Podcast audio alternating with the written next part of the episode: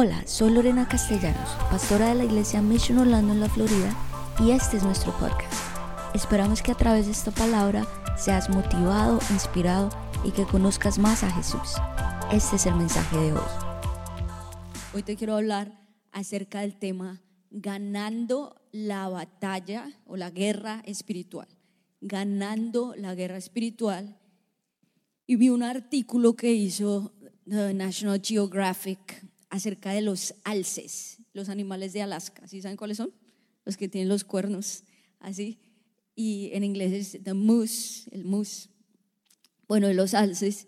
Y ellos, los machos, durante la temporada del otoño, tienen como una batalla entre machos por, por dominio en la, en la temporada de cría. Entonces, ¿cuál va a ganar de los dos machos? Y el que tenga los cuernos más fuertes es el que gana.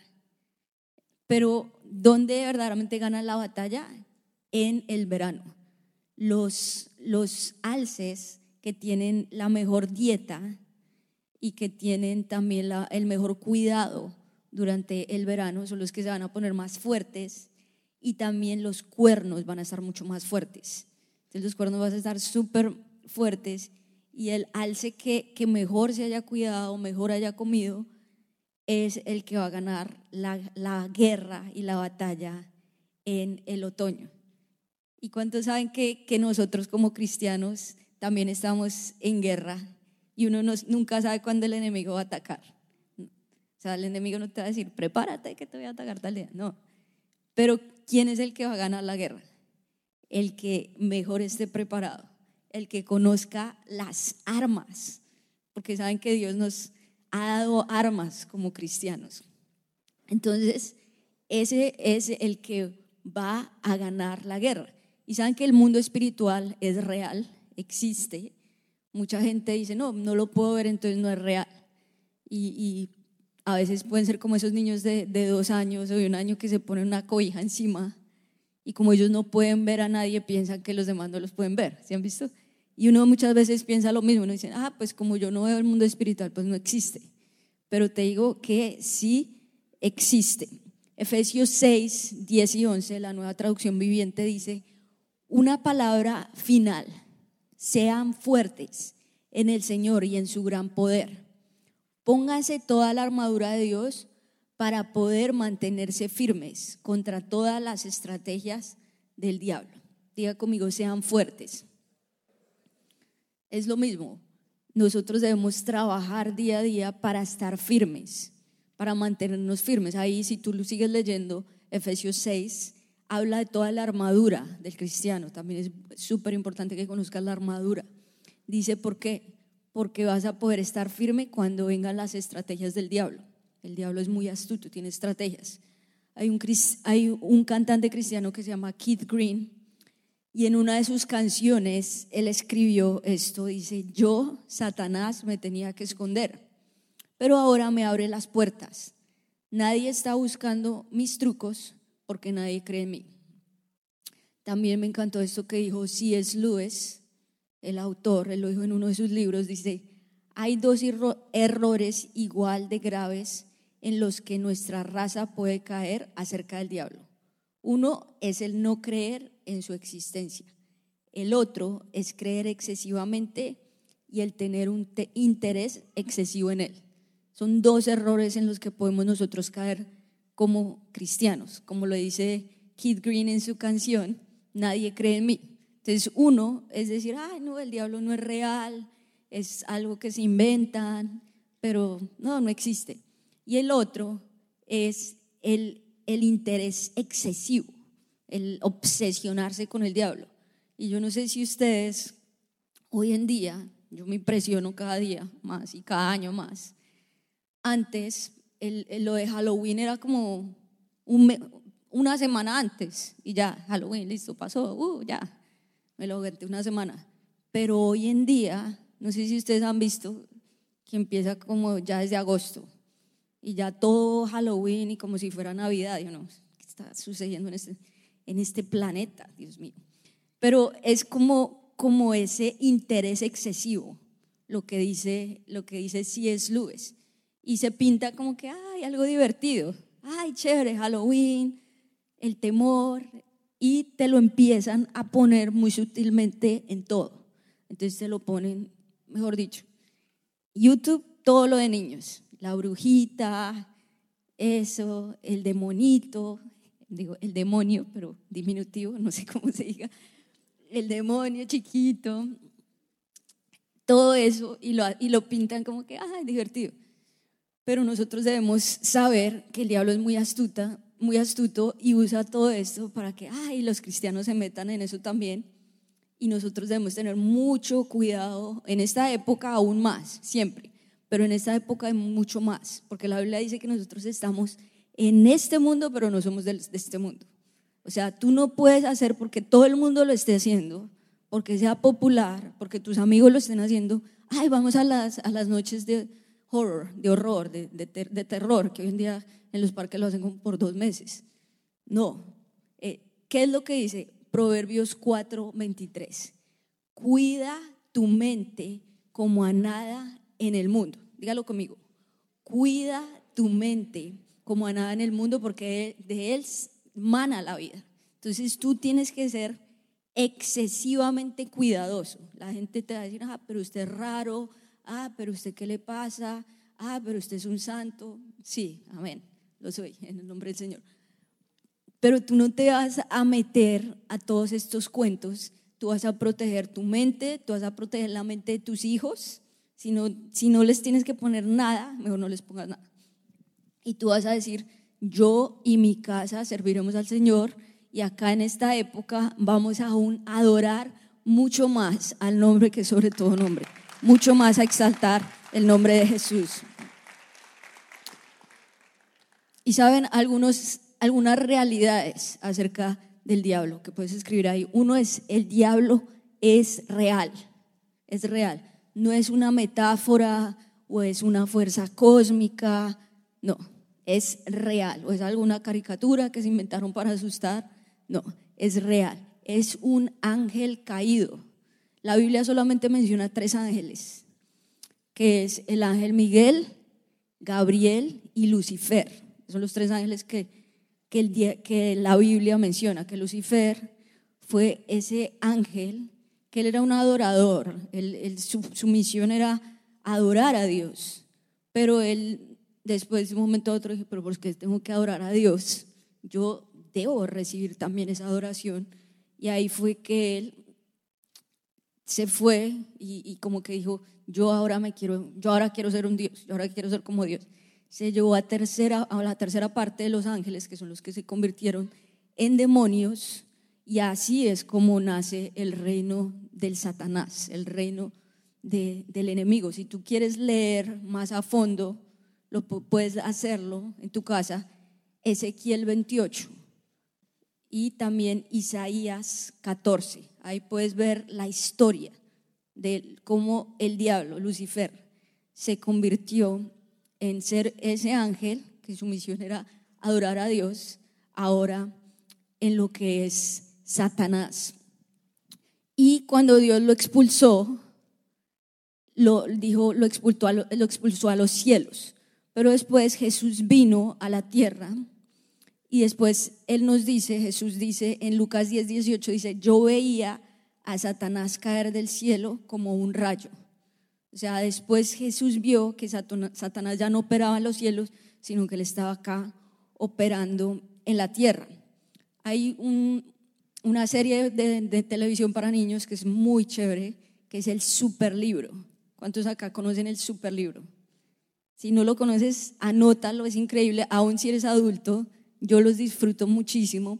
Y es una historia donde, de unos niños que ellos viajan en el tiempo a ver las diferentes historias de la Biblia y es increíble. Yo aprendo un montón porque uno muchas veces leyendo pues tiene como parte de la historia, pero ya cuando tú ves, es increíble. Yo todas las semanas con mis hijos veo el super libro. Puedes ir a la aplicación de CBN Family, las puedes ver gratuitas y tienen un montón. CBN Family, se lo recomiendo. Cuando mi hijo Ezequiel era más chiquito, yo le mostraba pues varias historias del super libro y a él por alguna razón le encantaba la de Satanás, que es la pelea al final del Apocalipsis. Y Ezequiel, ¿cuál quieres ser? El del Satanás. Y yo, amén. ¿Y, mañana qué quieres ver? El diablo. Y yo, bueno. Pero es esa pelea del, del Apocalipsis, de, cuando Miguel con sus ángeles se enfrentan al enemigo. Es esa, esa gran batalla. Y eso, eso lo puedes leer en, en Apocalipsis, que en Apocalipsis 12, el versículo 7 al 9 dice, se desató entonces una guerra en el cielo, Miguel y sus ángeles combatieron al dragón. Este y sus ángeles a su vez les hicieron frente, pero no pudieron vencer y ya no hubo lugar para ellos en el cielo. Así fue expulsado el gran dragón, aquella serpiente antigua que se llama Diablo y Satanás, que engaña al mundo entero, junto con sus ángeles, fue arrojado a la tierra. Entonces ahí nos está hablando de esa gran guerra en el cielo, donde se tuvo que enfrentar Miguel, sus ángeles, ante el diablo y sus ángeles, que son los, demonios. Y ahí también nos está diciendo que fue expulsado, ahí también te, está diciendo que fue expulsado del cielo a la tierra. Y acá nos menciona varios nombres del diablo. Así como Dios tiene varios nombres, que nosotros los cantamos acá muchas veces, el enemigo también tiene varios nombres. Acá tú puedes ver que en el versículo 9 dice dragón, uno de los nombres del enemigo es dragón, serpiente antigua, por eso cuando tú lees Génesis 1, dice que se le presentó a Adán y Eva como serpiente, también dice diablo y Satanás, y también se puede conocer como el engañador, que, también lo, vimos en ese, en ese versículo, el padre de las mentiras. También es el acusador y el Dios de este mundo. Esos son los nombres de Satanás. Otra gran realidad es que el diablo está en guerra con nosotros. El diablo está en guerra con nosotros, como lo veíamos en, en Efesios 6, versículos 10 y 11. Dice que sean fuertes y estén firmes para que puedan pelear contra las estrategias del diablo. Él, él está en guerra. De pronto tú dices, no, pero es que yo no estoy en guerra, a mí no me gusta la guerra. Pues te tengo noticias, al diablo sí le gusta la guerra. Y si tú no peleas, pues vas a, perder, porque así es. Y, y, el diablo tiene un plan con tu vida, y no lo dice Juan 10:10, 10, que el enemigo viene a hurtar, a matar y a destruir. O esa es la visión del diablo para ti. Así como, como el diablo tiene una visión, Dios también tiene una visión. Dice ese mismo versículo Juan 10:10, 10, yo he venido para que tengan vida y vida en abundancia, que es lo que dice Jesús. Entonces el diablo tiene esa visión siempre de hurtar tus sueños, de destruir tu vida, de matar todo en ti. Y, y, y él siempre ha operado de la misma manera. O sea, lo que Él está haciendo hoy en día no es nuevo. O sea, siempre por los siglos ha operado de la misma manera como ese Dios de, de este mundo, del engaño, muy sutil, así como, como, como lo hizo con, con Eva. Ah, o sea, como poner en duda lo que Dios dice. Ah, con que Dios te dijo que no puedes comer de ese árbol. O sea, Dios les dio una regla a Adán y Eva, una sola regla vivían en un paraíso. No coman de este fruto. Punto. Y de este fruto de este árbol. Y vino el acusador muy astuto.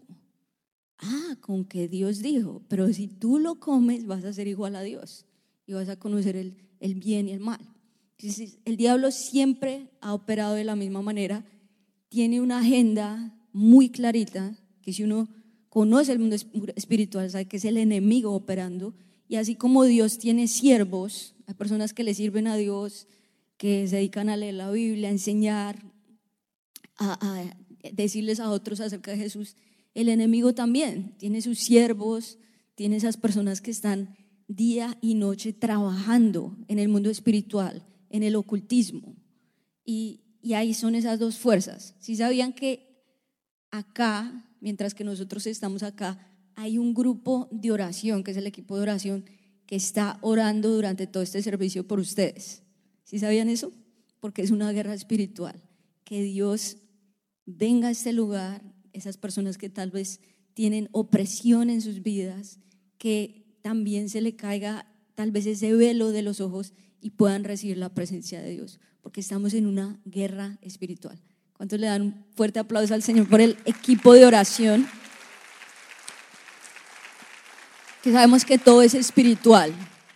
Entonces, el enemigo se ha preparado así, tiene una agenda y él busca llegar a los lugares más altos, obviamente, a través de sus agentes y de sus siervos. Él busca llegar a los lugares más altos a nivel político, también a los lugares más altos en las cortes, y lo vemos aún hoy en día en los medios de comunicación, que aún, yo diría que aún más que la política son los más influyentes, que es lo que vemos hoy con Google, con Apple, con Amazon, que prácticamente lideran el mundo a través de ese aparatico, que es donde la gente está consumiendo toda su información.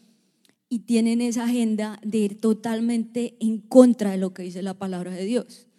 Desde el comienzo Dios dice, los creó varón y hembra, hombre y mujer. Desde el comienzo Dios dijo, esta es la institución del matrimonio.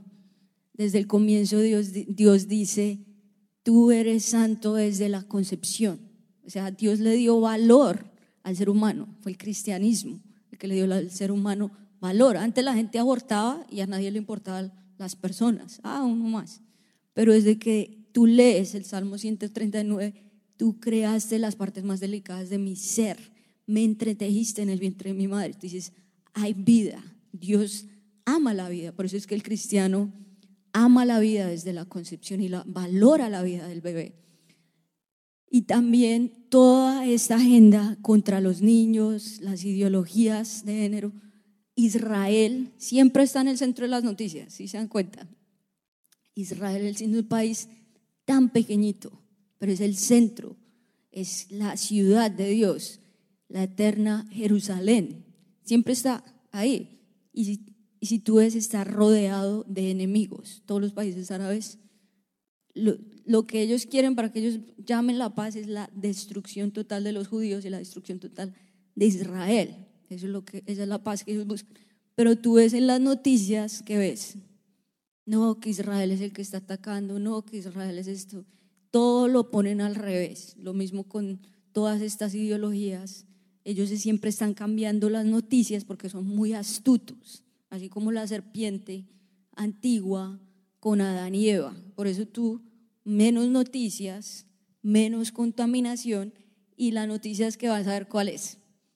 Las buenas noticias del Evangelio las buenas noticias de la palabra de Dios. Y aunque el mundo te diga, no, el mundo se está acabando, la economía está mal, los niños no tienen esperanza, porque eso es lo que te dicen día y noche. Pero tú dices, la palabra de Dios me está diciendo otra cosa. Hay un futuro para ti. Estos son los planes que yo tengo para ti, son de bien y no de mal. Y tú estás consumiendo es esta palabra de Dios.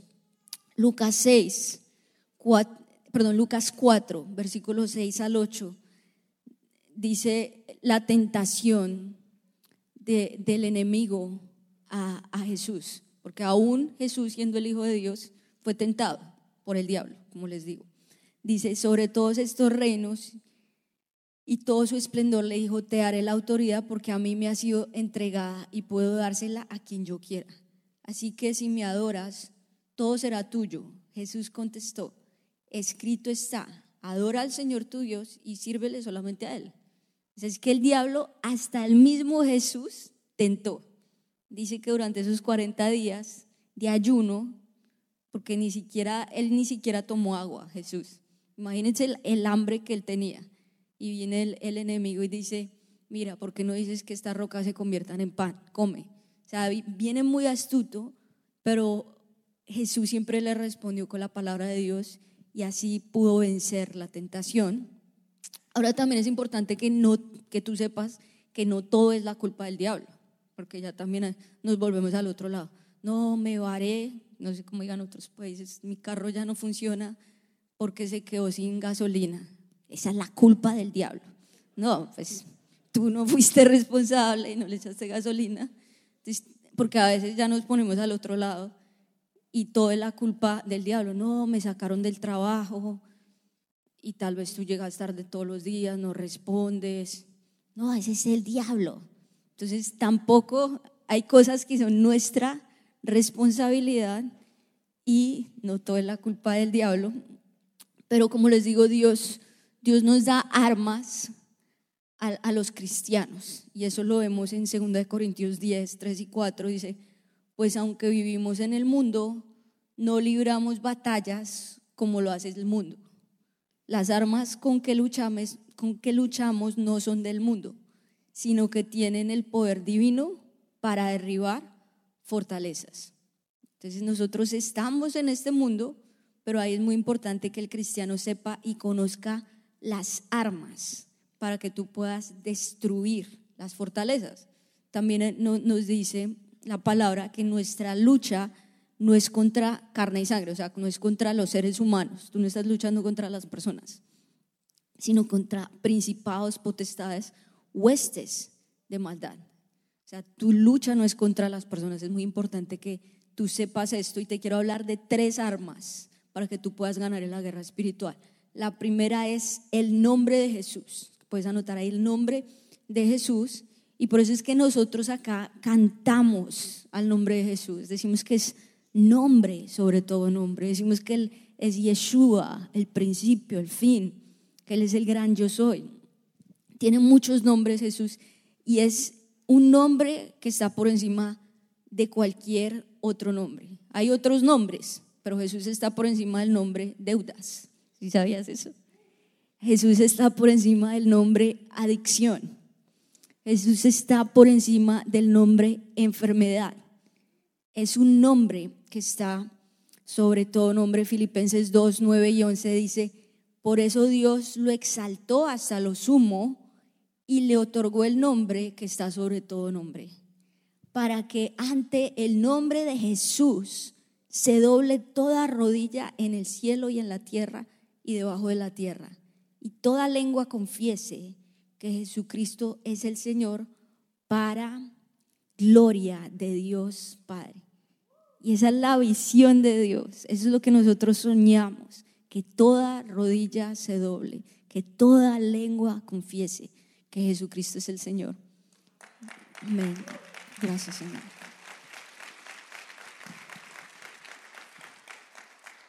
Y le escuché a un pastor una oración que él hacía por su iglesia cuando estaba preparando este mensaje y le copié la oración, porque cuántos saben que es bueno copiar lo bueno que ves de otra gente. Y estuve haciendo esta oración durante toda la semana por ustedes. Quiero leerles esta oración y que ustedes la reciban hoy en el nombre del Señor. A mí me impactó mucho y es una oración que estuve haciendo durante toda la semana y dice, Padre Celestial, me postro y te adoro rindo mi vida y la de esta iglesia completamente a ti. Nos colocamos firmes contra el enemigo y resistimos todas las estrategias de Satanás y de los espíritus malignos que nos quieren robar de la voluntad de Dios.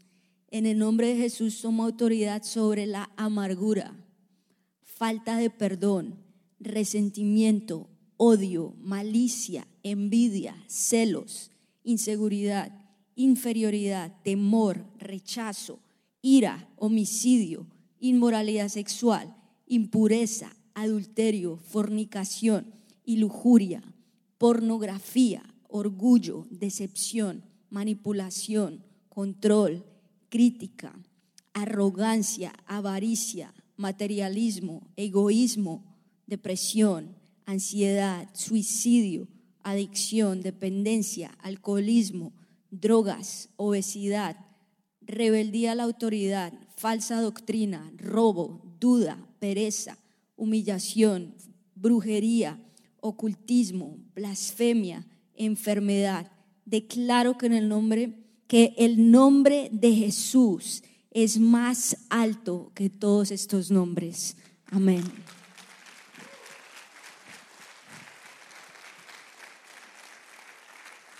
Y hoy vamos a declarar que el nombre de Jesús está por encima de todos estos nombres. La segunda arma es la palabra de Dios.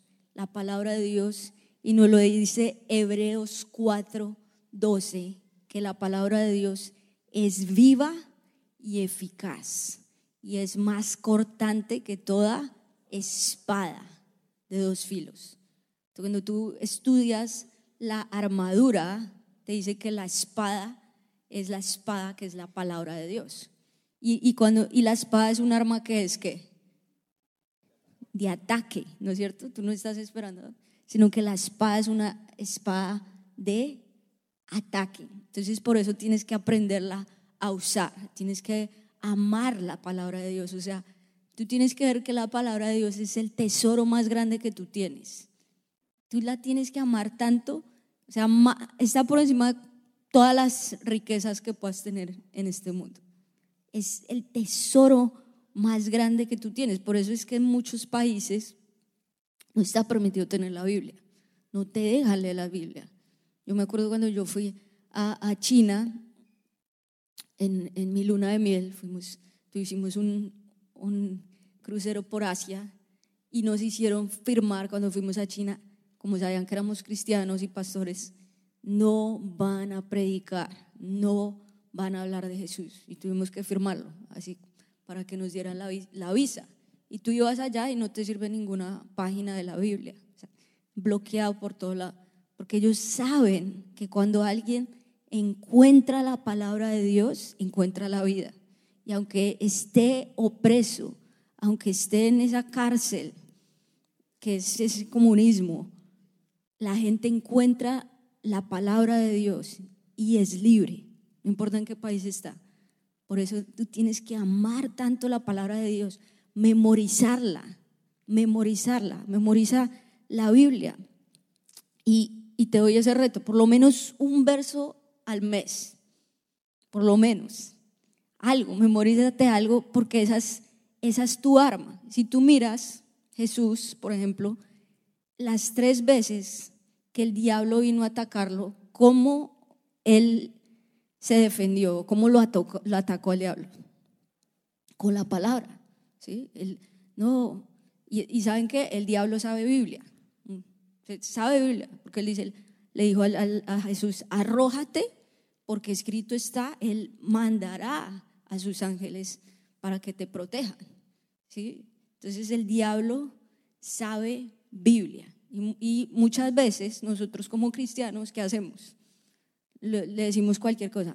Satanás, vete, feo, úchale, fo, no sé, como que tú piensas que con las muchas palabras el diablo se va a ir, ¿no? Pero el, el arma más importante que tiene el cristiano, que es? La Biblia. Decía el mismo Jesús usó la Biblia. Él no se puso a decir oraciones inventadas o no, sino que él, él usó la Biblia y me acordé que cuando teníamos un grupo, un grupo Go allá en Colombia, estaba una persona que estaba comenzando en la iglesia y él dijo al final, no, es que yo quisiera hacer la oración y es que a mí me gusta la guerra espiritual y nosotros, bueno, amén, haz la oración. Y él empezó pues con toda así, toda la autoridad contra el diablo, ¿no? Y él dijo, diablo, te reprendo, diablo gran hijo. Y nosotros, no, no, no, no, no, no, no, no, no, por favor, no. No, no, no usamos esas palabras acá. Entonces, no es por, lo, por la mucha palabrería y por lo mucho que hagas, sino que lo más, más, más, más efectivo que es. Diga conmigo, la palabra de Dios.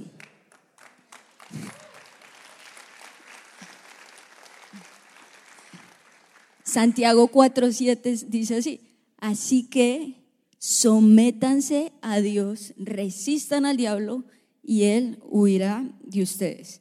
Y la tercera arma es la sangre de Jesús. La sangre de Jesús es un arma tan, tan, tan poderosa. Y este es un verso que te debes memorizar, te lo dejo de memoria, Apocalipsis 12, 11, que dice, y ellos le han vencido por medio de la sangre del Cordero y menospreciaron sus vidas hasta la muerte. O sea, cuando dice ellos le han vencido, ¿a quién se está refiriendo? Al diablo. Y, cuando dice ellos, ¿a quién se está refiriendo? A nosotros los cristianos. Entonces, ¿cómo tú vences al diablo? ¿Por medio de qué? de la sangre del cordero. Por eso es que tú tienes que estudiar también el tema de la sangre y conocer esta arma tan poderosa que Dios nos ha dado. Jesús derramó su sangre en siete ocasiones y cada derramamiento Él lo hizo para que tú tuvieras victoria en algún área de tu vida. El primer derramamiento, la primera vez que Él derramó sangre, dice que es la sangre que derramó cuando estaba en el huerto del Getsemaní. El huerto del Getsemaní Él vivió tanta angustia, Él vivió la traición y por eso dice que las gotas de sudor fueron sangre. Esa sangre de, de, de angustia es precisamente para hacerte libre a ti de toda la angustia, de toda la traición. Después vemos la sangre que fue derramada de su espalda. Jesús recibió 39 latigazos y dice que toda su espalda fue prácticamente una sola llaga. Una sola llaga. Los, los látigos tenían incrustación de metal y hueso. Y cada uno de estos latigazos, cada una de estas heridas que él recibió sobre su espalda, es para llevar toda enfermedad física. Si tú vas a aplicar esa sangre sobre la enfermedad, después vemos la sangre que él derramó cuando le pusieron la corona de espinas. Y es esa sangre de conquista y esa sangre que te va a hacer libre de toda ruina, porque dice que Dios también, Él se hizo pobre para con su pobreza enriquecernos. Después vemos la sangre que Él derramó de su rostro cuando le arrancaron la barba, dice que quedó desfigurado su rostro. Y es esa sangre que Jesús viene a sanar tu identidad. Si has tenido problemas de identidad, también, también a nivel de emocional, tú vas a aplicar esta sangre. Después vemos la sangre que derramó de sus manos cuando le pusieron los clavos, y es esa sangre de, que nos habla de la productividad, lo que usas con tus manos, tu trabajo. Tú vas a aplicar la sangre sobre tu productividad. Después vemos la sangre que derramó de sus pies cuando le, le clavaron los, las, los pies al madero. Y es esa sangre que te da propósito, que tú dices, Señor, tú eres el que está guiando mis pasos y estoy en el lugar correcto. Y el Señor es el que te va a guiar. Y la, el último derramamiento lo vemos en la sangre que derramó del costado, cuando el, el, soldado romano vino a verificar si Jesús ya estaba muerto, dice que le puso la lanza en su costado y salió sangre y agua. Esto solo sucede cuando ya Jesús, o cuando una persona ya no tiene más sangre en su cuerpo. Entonces, Él derramó hasta la última gota de su sangre. Y esa fue la sangre más pura que ha existido, porque Jesús es la única persona que no ha pecado. Entonces, cuando tú puedes aplicar a través de la fe esta sangre, esta arma, vas a ser completamente sano, vas a ser completamente libre y esta es la plenitud de la sangre. Y tú vas a decir, Señor, gracias porque no hay condenación para los que están en Cristo Jesús. Y yo declaro que soy sano, que soy libre, que soy renovado, que soy restaurado en el nombre de Jesús. Así que vamos a hacer esa iglesia que está lista para la batalla. Y precisamente hoy en mi devocional en, Isaías, yo leía como Jesús se para, o Dios se para como ese poderoso guerrero, que Dios es un guerrero. Bueno, muchas veces el cristiano se imagina que Jesús está ahí como, como Papá Noel, esperando en el trono, que la gente le pida los regalos. No, tú, tú tienes que visualizar que Jesús es un guerrero. Y él dice, que nosotros tenemos que avanzar con esa actitud de guerrero. Y los cristianos no podemos ser tan pasivos, porque ¿cuántos se dan cuenta que el enemigo sí es muy activo? Y él, como yo les decía, más en esta época, él sí se mete por todo lado. Y, se mete todo lo del el área del, del, ocultismo, de la brujería, y lo quiere hacer como algo normal. Ay, no riámonos. No, pero tú como cristiano también tienes que conocer que hay un mundo espiritual y usar estas armas de, de Dios para contrarrestar todos los poderes del enemigo, porque son reales. El diablo es real, pero hoy nosotros con estas tres armas, ¿cuáles son? En nombre de Jesús, la palabra de Dios y la sangre de Jesús. Y declaro que vas a ser sano, vas a ser libre y vas a ganar las batallas por las cuales estás pasando. En el nombre del Señor. Gracias por escucharnos. Esperamos que este mensaje haya sido de gran bendición para ti. Te invito a que te suscribas y lo compartas con tus amigos. Para más contenido en nuestra iglesia visita missionorlando.com. Que Dios te bendiga.